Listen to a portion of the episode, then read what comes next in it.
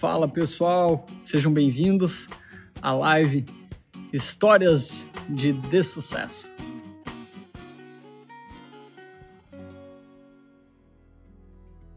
E hoje a gente veio para ouvir um pouquinho sobre essa caminhada do empreendedorismo aí do, do grande Vinícius Roveda. E eu gostaria que você iniciasse aqui o nosso papo contando quem é Vinícius Roveda, de onde vem o Vinícius Roveda. Boa tarde a todos. Super legal a iniciativa. O time fez um, uma campanha com uma sacada fantástica. Eu acho que a gente fala muito do, do glamour do empreendedorismo, mas por trás de muito sucesso, os empreendedores de sucesso têm muitas histórias que nem sempre são glamourosas, né? Então, é, Éder, Assim, eu nasci primeiro numa cidade muito pequena, do interior do Rio Grande do Sul, de 20 mil habitantes. Me criei lá, meu pai trabalhava no banco, então ele acabou depois passando por várias cidades. E em 2017, 99 na verdade, eu saí de, do Rio Grande do Sul para cursar algo que eu queria muito, né? Eu era um cara sempre muito ligado à tecnologia e gostava muito disso. E aí eu encontrei uma universidade na cidade de Joinville, onde eu poderia fazer ciência da computação, que era o meu sonho, mas era um curso que ainda ciência da computação era noturno, porque eu precisava trabalhar durante o dia, né? Então, iria morar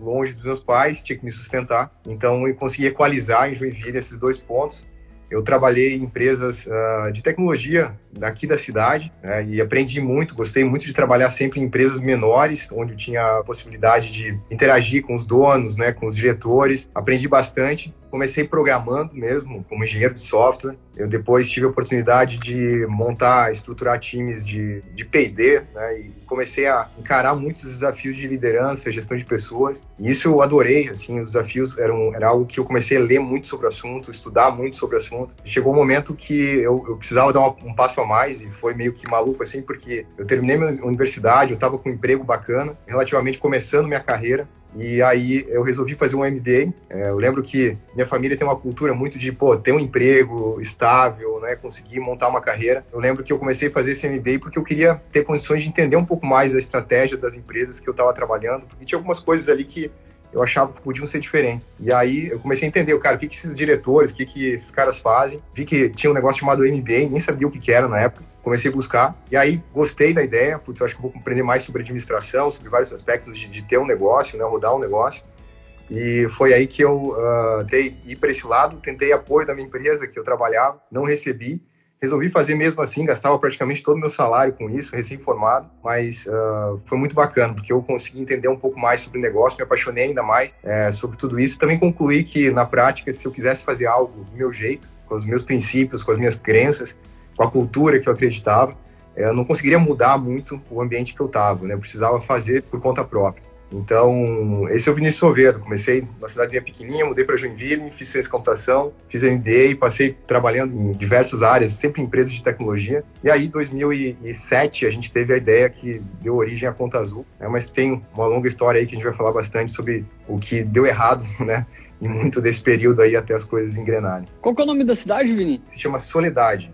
Soledade. No interior do Rio Grande do Sul, onde a família da minha mãe, meus pais, né, basicamente, também se criaram lá. Né, então, ainda tenho bastante parentes na cidade. Soledade é próximo de Red Lake City ali, não é? Lagoa Vermelha? Lagoa Vermelha. Fica próximo de Lagoa Vermelha, fica próximo de Passo Fundo, fica próximo de... Passo Putz, é uma cidade bem posicionada, assim, no Rio Grande do Sul. Apesar de ser pequenininha, lá é a, é a, capital das pedras preciosas. Bem conhecida. Olha só.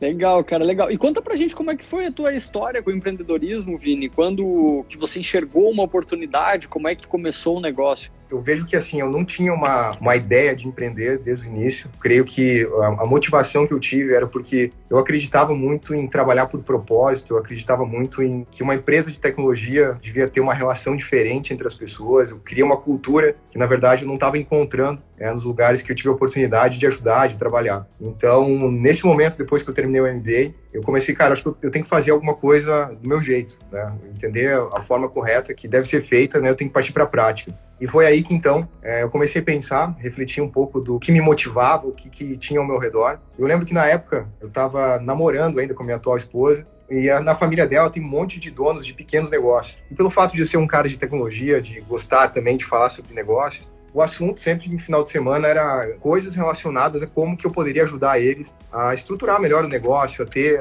algo que eles conseguissem ter controle, ter melhor gestão financeira. E aquilo me chamou atenção porque eu comecei a ver que aquela história se repetia bastante. E eu comecei a estudar um pouco o mercado de micro e pequenas empresas aqui no Brasil, descobri que era um mercado que não tinha solução. Na prática, todos as, uh, os RPs, uh, sistemas de gestão que existiam na época, eram feitos sob uma concepção de uma empresa média ou grande, que é uma dinâmica muito diferente desse pequeno empreendedor. Né? Então, uh, o que eu encontrei eram muitos softwares de caixinha, softwares que na prática eram muito difíceis ou muito caros. E eu entendi que a dinâmica da micro e pequena empresa deveria ter um conceito completamente diferente. Para de verdade você ajudar uma micro e pequena empresa a ter organização, ter controle, a gente precisava primeiro ter algo muito fácil muito simples, que era o oposto da indústria na época, né? Os RPs eram feitos para ser difíceis, porque quanto mais difícil fosse, mais as empresas ganhavam com serviço de consultoria e implantação. Então a gente tinha que inverter a jogada, trazer a responsabilidade para a gente de construir algo muito simples.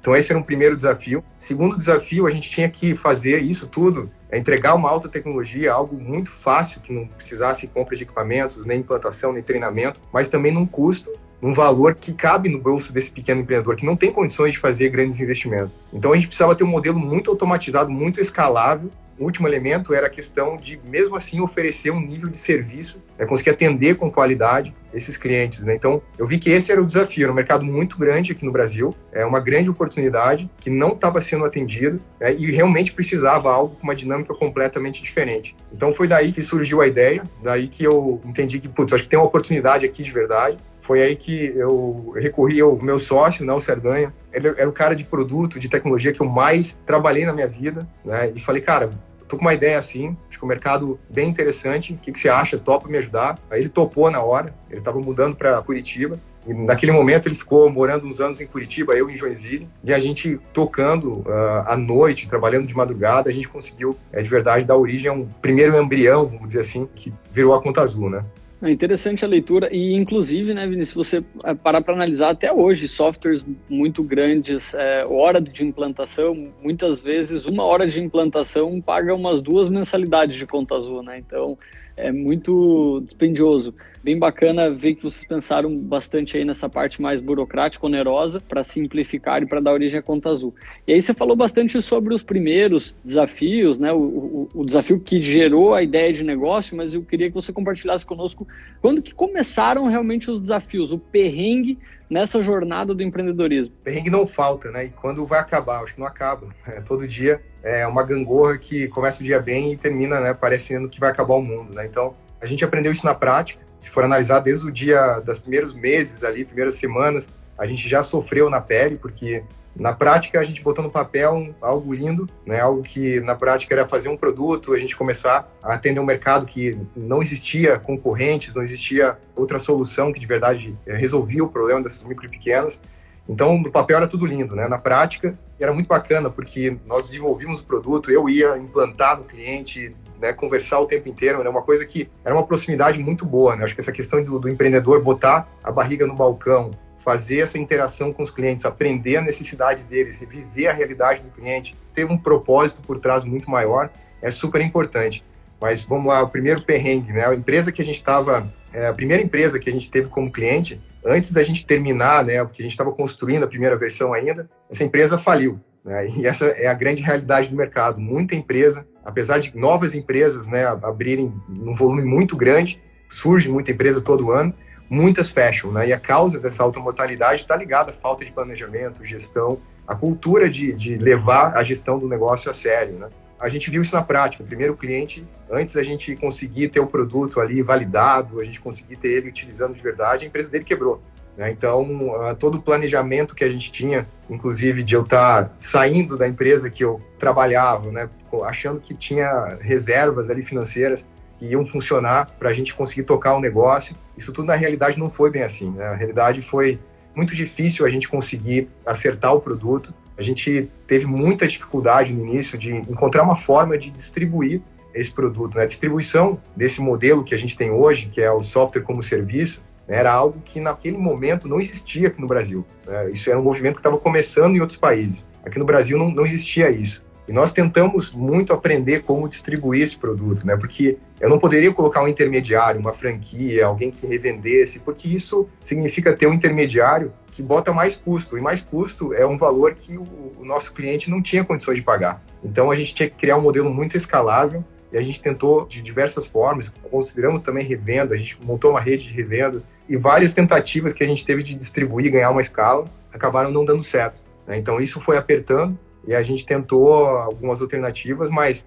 você passa por uma realidade que eu tinha um emprego, ganhava, na época, vamos botar assim, uns 5 mil reais. Eu passei a ganhar um salário simbólico, um prolabore simbólico de 200 reais. Né? Então, assim, você começa a viver uma realidade muito diferente. Passar coisas que vão, vão desde uma frustração com o negócio não está dando certo, né? e essa frustração é uma pseudo-sensação de fracasso, né? que eu acho que é uma interpretação errada. É difícil mesmo. Né? A única certeza é que tudo que a gente coloca no papel no início não funciona, né? não é bem assim que acontece, não vai acontecer conforme está no papel. O papel aceita tudo, né? O papel aceita tudo, cara. E assim, é, não basta uma boa ideia, né? Está muito ligado à execução, à capacidade de ter uma cabeça, né, preparada para enfrentar as pancadas, né, que você leva e criando uma casca que vai te tornando mais forte, né? O aprendizado do fracasso é algo que tem que ser valorizado. Então acho que foi muito desafiador assim, porque você vê a pressão social acontecendo. Os meus pais, eu lembro, né? Meu pai trabalhou em banco, né? Então acabou meu dinheiro, praticamente eu estava morando com os meus pais novamente, né?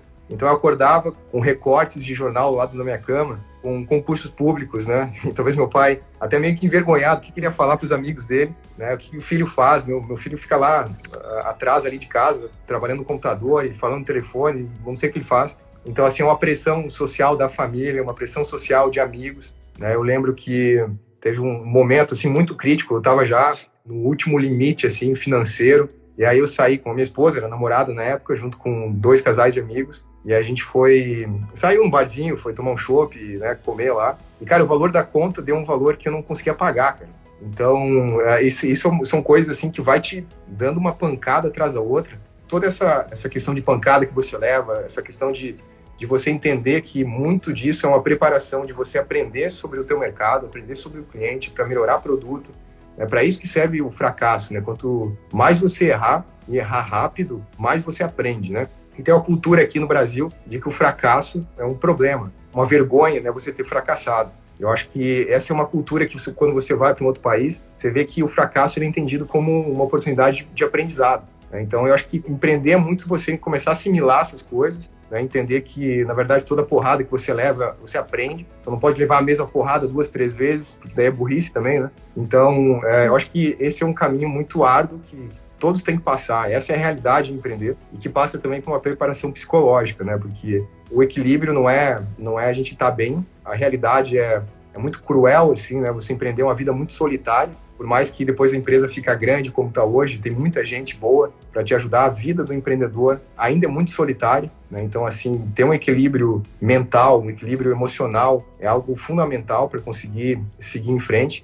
Né? Então, é, eu acho que é, é, esse é um pouco do, do de sucesso, né? Que leva a gente a paixão por empreender, que leva a gente a buscar o sucesso mas é, é, não desistir. Cada porrada que você leva é seguir em frente. Então foi muito isso que aconteceu com a gente lá no início. Muito legal. Eu também sigo bastante essa mentalidade, Vini, que é uma frase que, óbvio, não é minha, mas eu também não lembro quem é o autor. Eu tenho mania de guardar algumas frases para reflexão e depois eu não lembro quem é o autor, que é eu nunca perco, né? Ou eu ganho ou eu aprendo.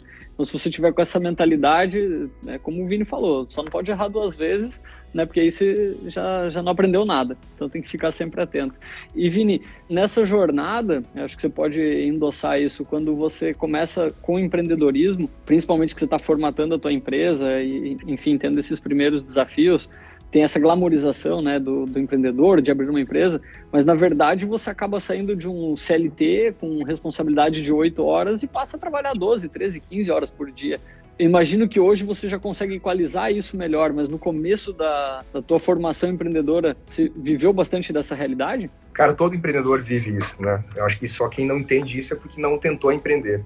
A realidade é muito diferente, né? Então, uh, realmente há uma percepção também pelo fato de, de um empreendedor ser um cara positivo, de um cara de, pô, como é que você tá? Pô, as coisas estão bem, estão bem, né? Então, acho que é o, a, o perfil também é para até trabalhar mentalmente, é, pô, é você olhar sempre as coisas meio copo cheio, mas na prática é muito porrada, né? Você vai ter o tempo inteiro situações que vão estar tá ali martelando, situações que vão estar tá te botando para baixo. Aí você tem que estar tá bem, né? Você tem que estar com uma condição mental é, que te dê condições de seguir em frente, né? E, e eu acho que assim, é, com base no, no, no, que a empresa vai dando certo, né? Eu acho que você sai numa fase inicial onde tem muita incerteza, Tendência é que é, muita coisa dê errado e até que a empresa vai ganhando níveis de maturidade. Né? Então, chega um momento que você acha um market fit, né? o teu produto funciona bem, os clientes veem valor, aí você achou uma maneira de distribuir esse produto em larga escala. Então, você começa a ter validações que te dão uma estabilidade e aí o ciclo começa a ser diferente. Né? Você tem que escalar você conta já com mais condições de investir mais, conta com mais pessoas para ajudar. Então, assim, a incerteza vai reduzindo. Mas empreender é um jogo que nunca acaba porque o papel do empreendedor, o papel do CEO do negócio é matar o próprio negócio, né? É você pensar já no próximo movimento, entender que o mercado hoje está muito dinâmico. Então essa questão continua. Por isso que eu falo que empreender é uma jornada e não é uma jornada que você tem que olhar para o fim da jornada. Né? Você tem que olhar para a jornada é, e curtir a jornada. Esse é o grande ponto de você empreender. Entender que o estilo de vida é esse. É muito difícil separar a vida profissional de vida pessoal.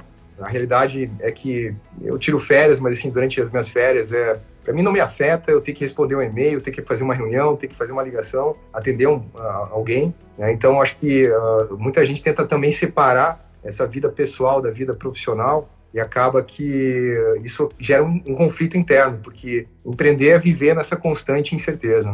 E, cara, pegando um pouquinho do, do gancho até de início aí, que a gente voltou um pouquinho né, na, no início da formatação do negócio, 2011, né, o, a palavra empreendedorismo, o ecossistema de empreendedorismo praticamente nem existia, foi sendo debatido cada vez mais. Eu queria que você falasse para a gente o que, que você esperava nessa jornada e o que, que de fato aconteceu. Como é que foi mais ou menos esse, esse caminho? Vamos lá, realmente 2007 para 2008, né, quando a gente começou, esse ecossistema que existe hoje, né, esse ambiente e essa facilidade de você ter acesso à informação, acesso a mentores, a pessoas que já fizeram é, e podem ajudar né, você a vencer os desafios, era uma coisa que realmente estava muito inicial aqui no Brasil. tinha aquela primeira geração de empresas de tecnologia, Buscapé, a geração Buscapé, vou botar assim, né, que tinha conseguido já captar dinheiro, estava realmente fazendo coisas ligadas à internet com mais escala. Quando a gente começou a, a virar a chave, né, acho que foi lá por 2011, 2012, então, muito do que a gente viu que era foi o desafio que a gente teve foi é, primeiro conhecimento como não tinha esse ecossistema formado. Você não tinha aqui no Brasil outros empreendedores para você trocar uma ideia para você trocar experiência receber uma mentoria. Então acabava que esse modelo de negócio hoje a Conta Azul é uma das principais empresas do Brasil empresas de software as a service B2B né que esse software como serviço né então, imagina na época o que era, né, o que havia aqui no Brasil. Então, era muito pobre assim o ecossistema. A gente ia muito para São Paulo para tentar encontrar esses grupos de startups que estavam se formando, né, mas ainda todo mundo estava num nível muito baixo. Então, a gente viu que esse era um grande gargalo que existia para a gente, né? Uma única alternativa e a gente foi aprendendo na linha do tempo. Enquanto não deu certo o negócio inicial de Conta Azul, a gente abriu uma outra empresa essa outra empresa era uma empresa de tecnologia também, que terceirizava a, a construção de, de, software. Putz, essa empresa funcionou super bem, junto, junto, com outros dois sócios, com o Piero e com o Diego.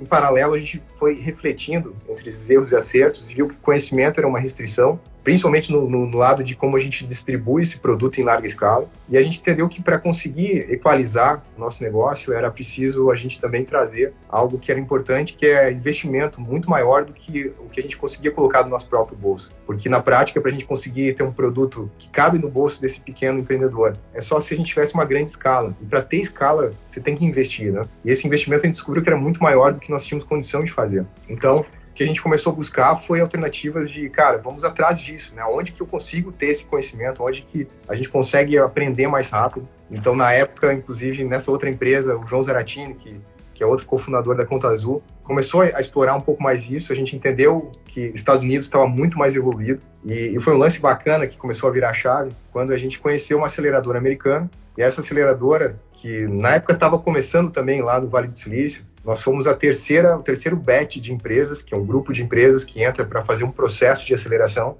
Hoje já milhares de empresas já passaram por lá por esse processo. E até tem um podcast muito bacana que é a Betty Young, que é uma das sócias da 500, a gente bate um papo sobre essa história da Conta Azul. Então, o fato da gente ter conhecido a 500, que veio pelo Brasil pela primeira vez, e eles abriram a possibilidade de uma empresa fora dos Estados Unidos passar por esse processo de aceleração, a gente já tentou agarrar com unhas e dentes essa oportunidade. Então a gente apresentou um negócio lá em São Paulo, é, um monte de empresas super legais e dentro de todas as empresas que, que apresentaram seu negócio, a Conta Azul foi escolhida. E a gente teve a oportunidade de receber um investimento inicial, foi 50 mil dólares, eu lembro até hoje, nos deu a possibilidade de ir para os Estados Unidos, ficar lá durante quatro meses, aprender um monte né, com, com, empreendedores que já tinham feito negócios semelhantes ao nosso, contar com um monte de mentores que nos ajudaram a lapidar produto, a pensar em distribuição. E a 500 é uma das, uma das aceleradoras do mundo que mais se especializou em distribuição em larga escala. Então a gente conseguiu ter muito acesso a conhecimento. Fomos muito visados, né? Porque na época, 2011, o Brasil estava muito destaque em cenário mundial. Então a gente recebeu muito investidor querendo falar com a gente de maneira ativa e a gente pôde escolher né, bons investidores, entender quem é um bom investidor, quem é o cara que pode aportar conhecimento além do dinheiro. Né?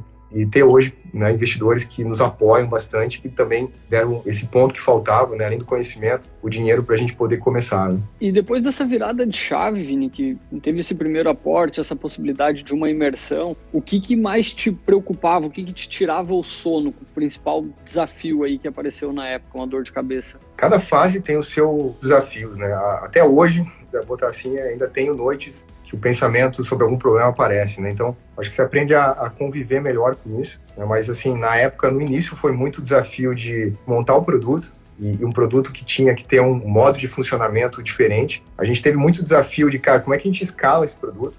Foi realmente esse o principal desafio. Eu lembro que um pouco antes da gente ser selecionado pela 500, nós uh, já tínhamos tentado umas três ou quatro vezes diferentes modelos de distribuir a gente não tinha encontrado uma fórmula ainda que fosse funcionar. E aí estávamos prestes a, a desistir mesmo do negócio.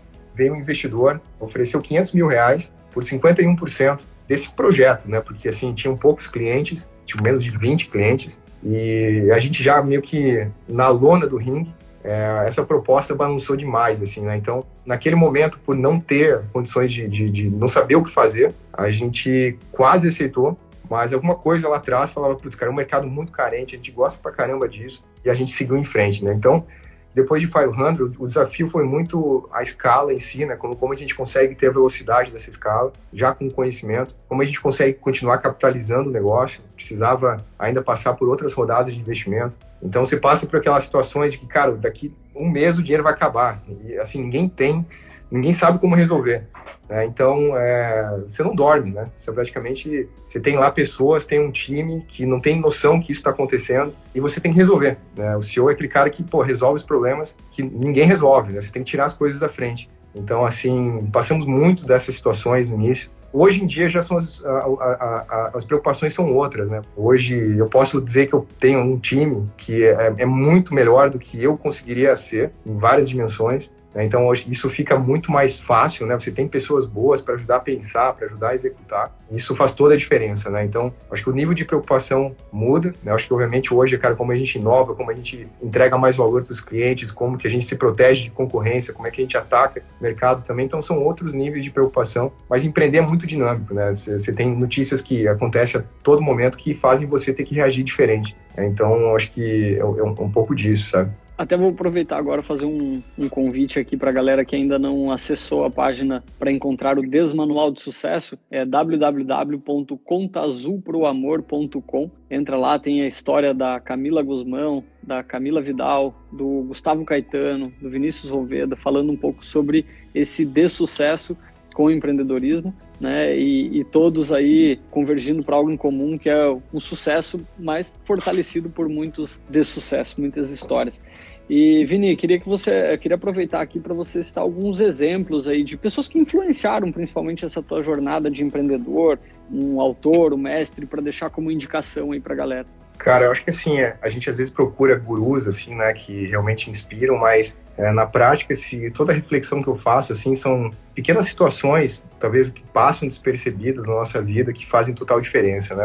É, eu acho que cada um tem sua história, né? Cada um tem sua vivência. No meu caso, assim, eu vejo que eu nasci na, nessa cidade pequenininha, no interior do Rio Grande do Sul, Soledade. Eu pude acompanhar a história de empreendedorismo da minha avó, né? Que foi uma pessoa que saiu do nada, construiu uma lojinha, se tornou uma das principais lojas da cidade. Ela teve muito sucesso, tentou o processo de sucessão, o negócio faliu, ela praticamente terminou os últimos dias da vida dela tentando pagar as contas que restaram e, e, e depois morrer feliz. Né? Então, assim, eu acompanhei tudo isso. Foi uma grande inspiração para minha vida, o brilho no olho que ela tinha, o tratar dos clientes, a cuidar dos produtos. Então, isso para mim me inspira. Né? Então, são coisas que não é um grande autor, não é um grande empreendedor, mas é isso que me conectou ao propósito da Conta Azul. Eu tenho a oportunidade hoje de conviver com dezenas de milhares de empreendedores, cada um com a sua história, com os seus desafios, é um grande privilégio para mim. E hoje conseguir, inclusive, transformar não só esse mercado, mas também transformar o contador numa peça-chave que traz mais conhecimento, se torna um cara mais proativo, um cara mais consultivo, um parceiro estratégico do seu cliente. Também mudar é, uma dinâmica onde a gente coloca um grande mercado que tem um grande papel, também ajudando esses empreendedores, como a minha avó lá atrás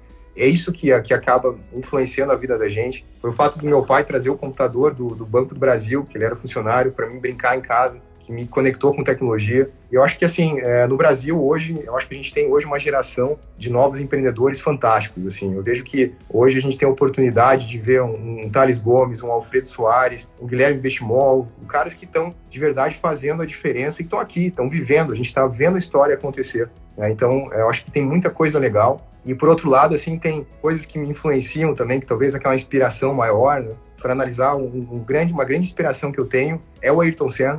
É um cara que, para mim, é, eu vivia, eu me criei vendo as corridas e, e, aquela coisa do cara levantar a bandeira do Brasil, pô, para mim aquilo me emocionava. O tema da vitória, né? Ele mostrar que pô, um brasileiro consegue chegar. Eu acho que a gente está vendo hoje o Brasil cada vez mais empreendedores conseguindo criar empresas. A gente vê no Bank hoje né, sendo uma das principais empresas de tecnologia do mundo. Né? Então, isso é muito legal, isso é uma grande inspiração que eu tenho, que tem muito empreendedor hoje que está aqui, está vivendo isso, e é uma grande inspiração. Então, mas Ayrton Senna, eu gosto de falar de um cara que eu fui apresentado recentemente, e para mim foi o maior empreendedor que o Brasil já teve, e pouca gente conhece, que é o, o Irineu Evangelista de Souza, que é o Barão de Mauá. O Irineu foi um cara que, em 1800 e pouco, tinha uma cabeça que hoje poucos empreendedores têm. E se de verdade ele tivesse apoio, se de verdade ele tivesse incentivo, o Brasil seria uma outra coisa. Né? A cabeça dele colocaria o Brasil realmente como uma grande potência do, do mundo. E infelizmente ele não era entendido naquela época, mas existe um livro é, muito bacana que está aqui sempre comigo, se chama Mauá, o Empresário do Império, de Jorge Caldeira. É um livro que todo empreendedor devia ler. Esse livro aqui devia estar na cabeceira de todo empreendedor, todo mundo devia conhecer a história desse cara aqui. Então, fugindo um pouco da, que a gente normalmente escuta. É, eu trago aqui exemplos pessoais, o Irineu como um cara fantástico, para quem não conhece aí também refletir sobre quem inspira de verdade, quais foram as influências que a gente tem na vida, né? Conhece esse cara aqui, esse cara é um cara bacana, um brasileiro único que passou aqui, muita gente ainda não conhece. Muito legal, Vini. Poxa, excelentes eh, dicas aí para a galera que está procurando conteúdo, inclusive falando sobre alguns que tem muito conteúdo disponível gratuito na internet, né? Falando até é, a importância dos exemplos, né? Você teve muito exemplo de empreendedorismo em casa e dos pequenos gestos. Né? O teu pai trazendo um computador te conectou com tecnologia e fez toda essa virada. Achei bem bacana você compartilhar isso com o pessoal. E falando sobre empreendedores que talvez não tiveram a chance de ter muitos apoiadores ao lado, né? Eu também lembro muito da história do, do Gurgel lançando o carro elétrico lá, o Itaipu, sabe Deus quantos anos atrás, não tem essa data agora, o que poderia ter virado o Brasil com esse carro elétrico, como se tivesse alguém apoiando essa tecnologia na época. Muito bacana. Eu queria que, aproveitar você também, Vini, para contar um segredo para nós para os empreendedores que estão nos assistindo, se você puder compartilhar um segredo. Cara, segredo para mim é, assim, empreender é um estilo de vida. Você tem que estar preparado para levar porrada, muito mais porrada do que glamour. É uma vida solitária, uma vida solitária que tem muito de sucesso e mais do que sucesso. Isso é constante. Então, assim, é o que faz a diferença na, no final do dia é, não é a ideia, não é a vontade, é a execução botar aquela ideia em prática, é você poder contar e ter a habilidade de, de, se unir com pessoas que são melhores e complementares a você, desde os sócios, desde o time que é formado. E isso é muito duro. É uma vida solitária, mas é uma vida apaixonante, principalmente quando você tem um propósito por trás disso. É, e o meu propósito pessoal, dado todo o meu histórico de vida, é essa conexão com o empreendedorismo, é essa conexão com micro e pequenos empreendedores. Então, para mim, isso é, é o que mais me motiva é o que mais me faz seguir em frente, é o que mais faz eu levantar das porradas que a gente continua levando. Então, é, encontre algo que esteja alinhado com o teu propósito pessoal. Pense grande e sonhe grande, isso, isso faz toda a diferença. Esse para mim é, é, é, o segredo, que tem alguns clichês aí, mas eu acho que o grande véu que a gente precisa tirar é que empreender pô, é o cara de sucesso, o cara que está sempre bem, o cara que está postando no Instagram, que tem uma vida maravilhosa, né? mas vai viver a vida desse cara, né? vai viver a vida desse cara que é muito diferente. Né? Então, acho que essa é a realidade, esse é o grande segredo. E as pessoas continuam empreendendo, continuam é, superando tudo isso, porque por trás tem uma paixão. Por trás, na verdade, é isso que as pessoas gostam, essa é a vida que as pessoas buscam. E no final, realmente, tem a recompensa. A recompensa por você estar tá mudando o mercado, por você estar tá transformando a vida das pessoas. No final, um cliente é uma pessoa, é uma empresa, e empresas são pessoas por trás. Então, você está influenciando, sendo, sendo uma referência, isso tudo no final reverte com satisfação pessoal. E lá no final, talvez a consequência é você ter sucesso financeiro também. Por isso que nós estamos aí em um relacionamento sério com o empreendedorismo. E aí, falando um pouquinho da, da trajetória aí, Vini, de toda a trajetória nessa campanha, falando dos dessucessos, as histórias de dessucessos da jornada, eu queria que você contasse pra gente o que, que você achou dessa iniciativa. É, eu fui surpreendido também, né? Nosso time é, é, fantástico, assim, vem com algumas sacadas incríveis. Eu não, eu não participei, né, obviamente, dessa ideia, né? Então, quando eu recebi o material, eu achei é, algo que fazia muito sentido né? Porque eu acho que existe sim essa questão do empreendedor, né? Desse glamour, né? E eu acho que fala, a gente fala pouco sobre o de sucesso e como que o empreendedor se apaixona por essa vida. Por que, que esse cara continua ser tanta porrada assim que leva, ser mais porrada? Por que, que esse cara segue em frente?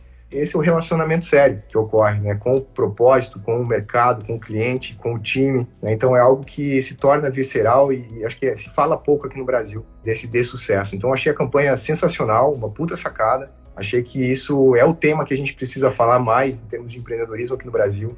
A gente tem que falar mais sobre os perrengues, falar mais sobre as porradas, sobre o que não dá certo, porque é assim que a gente aprende. Se olhar o que dá certo para muita empresa, por que, que aquele empreendedor está lá no topo, né? provavelmente não é o que ele está contando ali que aconteceu de bom, né? provavelmente foi tudo que aconteceu de errado que levou ele a ter esse sucesso. Né? Então, eu até estava vendo hoje a história do Slack, que é o uma ferramenta de comunicação. O Slack inicialmente foi criado para ser um, uma comunicação entre desenvolvedores de jogos. Deu errado, foi um fracasso. Quatro anos depois, eles mudaram a ideia para realmente ser uma, uma, empresa que melhorasse a comunicação da empresa em si, né? Ser uma plataforma de comunicação para empresas. Essa empresa, depois de quatro anos que tinha dado errado, eles mudaram e hoje, recentemente, foi vendido por 27 bilhões de dólares, né? Então, é continuar, é aprender com os erros e seguir em frente. Né? Então, achei a sacada da, da campanha incrível, os cases, né? o Gustavo Caetano, amigão também, contando a história dele, um baita empreendedor.